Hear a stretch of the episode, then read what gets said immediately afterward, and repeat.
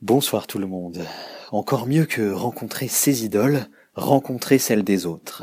Il y a quelques années, j'avais croisé Vianney sur un événement et j'en avais profité pour lui faire enregistrer un message pour une Twitter archifan.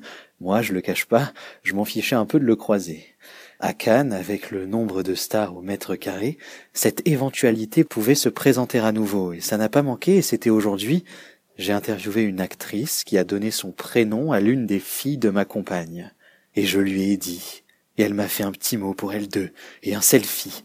C'était une belle journée même si finalement l'interview ne passera pas dans le gala croisette, manque de place, tant pis ce sera sur le net, ça arrive. Ici, il faut plus que jamais faire avec les changements de dernière minute, les décisions prises le plus vite possible.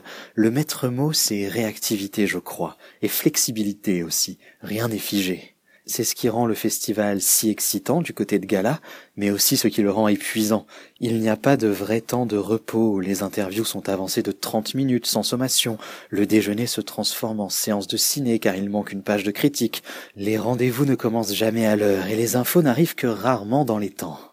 Heureusement, il reste les soirées pour décompresser, du moins quand on arrive à entrer.